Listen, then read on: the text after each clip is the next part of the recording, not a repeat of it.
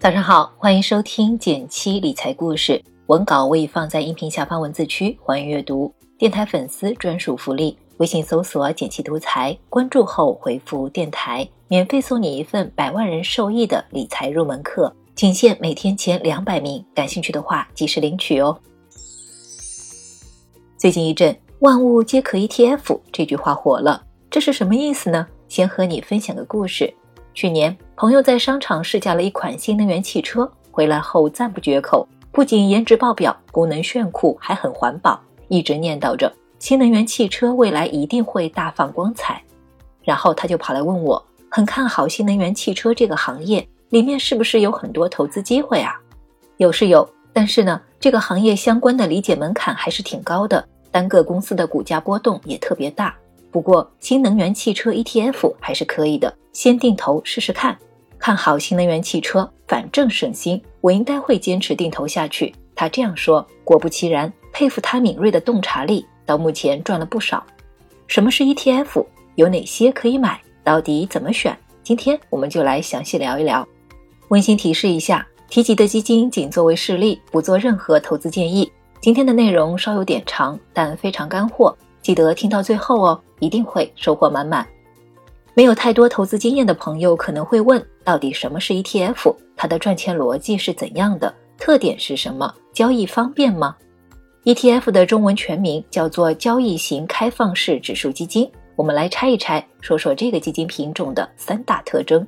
第一个关键词：交易。这里隐含了一个重要信息，就是 ETF 交易和股票交易十分类似。比如都需要在股票账户内进行买卖，比如你买入卖出的对手不是基金公司，而是其他投资者。再比如，它只有在股票交易时间段才可以交易，也就是每个交易日的上午九点半到十一点半，下午一点到三点。其次是开放式，开放式的含义相信你不陌生，说明你的钱可以灵活的出入。最后也是最重要的一个关键词，那就是指数基金。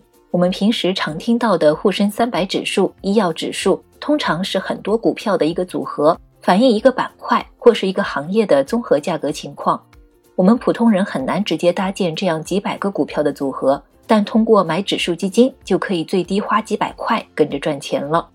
小小总结一下，把三个关键词合成在一起，就是 ETF 的三个特点：可以交易，可以在股票交易时间内自由买卖。而且它是一个指数基金，可以帮助我们更高效、专业的投资。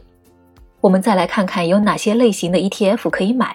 相对来说，更适合新手的是宽基指数，比如沪深三百 ETF、中证五百 ETF。他们投资组合中的股票、行业更加综合，投资也就更加分散。我们的基建投资中也配置的是这些宽基指数基金。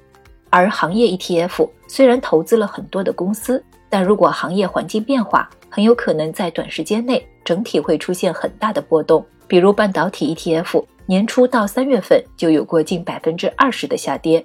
我整理了平时最常用的一些 ETF 近一年的收益情况，让你能有个直观的印象。大家可以看一下文稿。如果你已经选定哪个行业或者哪个具体的指数，你可能会发现同一个指数有非常多只对应的指数基金产品，这又该怎么选呢？给你推荐两个角度。第一步，优选总市值。总市值对应我们平时支付宝、天天基金上买基金，就是基金规模这个指标。咱们平时也经常提到，选择指数基金，规模是越大越好。对于 ETF 指数基金来说，市值越大，交易就相对活跃，咱们买入卖出的难度就会降低。另外，市值越大的 ETF，发生大规模买入卖出的时候，往往受到的冲击会更小，价格会更稳定。这就好像，如果你要选船出游，船越大就越稳，应对风浪就更有优势，咱们就不容易出现晕船了。第二步，看折溢价。先来介绍一下什么是折溢价，你可以把它理解成两个价格的差。哪两个价格呢？接下来仔细说一说。第一个价格是交易价格，平时咱们在交易时间可以看到 ETF 价格是实时波动的，这个变化的价格我们把它叫做交易价格。而作为一个指数基金，ETF 又有自己的基金净值，这个值每天只会更新一次。这两个价格的差就是折溢价了。我们可以通过页面上的折价率指标来判断，同样这只基金你是打折买的还是多付了溢价买的。这就好比咱们买菜的时候，发现一种猪肉比肉铺卖的贵了许多，价格虚高，你可能就会避开不买了。相反，如果交易价格更低，就是折价了。通常我们在选择的时候，会优先选择有折价的 ETF 基金，毕竟这就意味着咱们打折买入了。但如果出现了溢价，比如超过百分之三，那么你就要小心谨慎一些了。毕竟你买的价格虚高，一旦市场出现波动，下跌幅度可能会比溢价低的 ETF 更大。你可能会好奇，这两个指标在哪里可以进行筛选操作呢？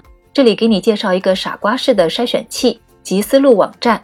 咱们只要看两个指标，规模和溢价率，你可以在表头点击进行排序，试着选一选。溢价率的数据为正，说明 ETF 有溢价；如果数据为负，就是有折价，说明更便宜。最后为你总结简单两步：第一，优先选择规模大的，点击从高到低排序。第二，再来根据排名看折价或者溢价率，优先选打折的。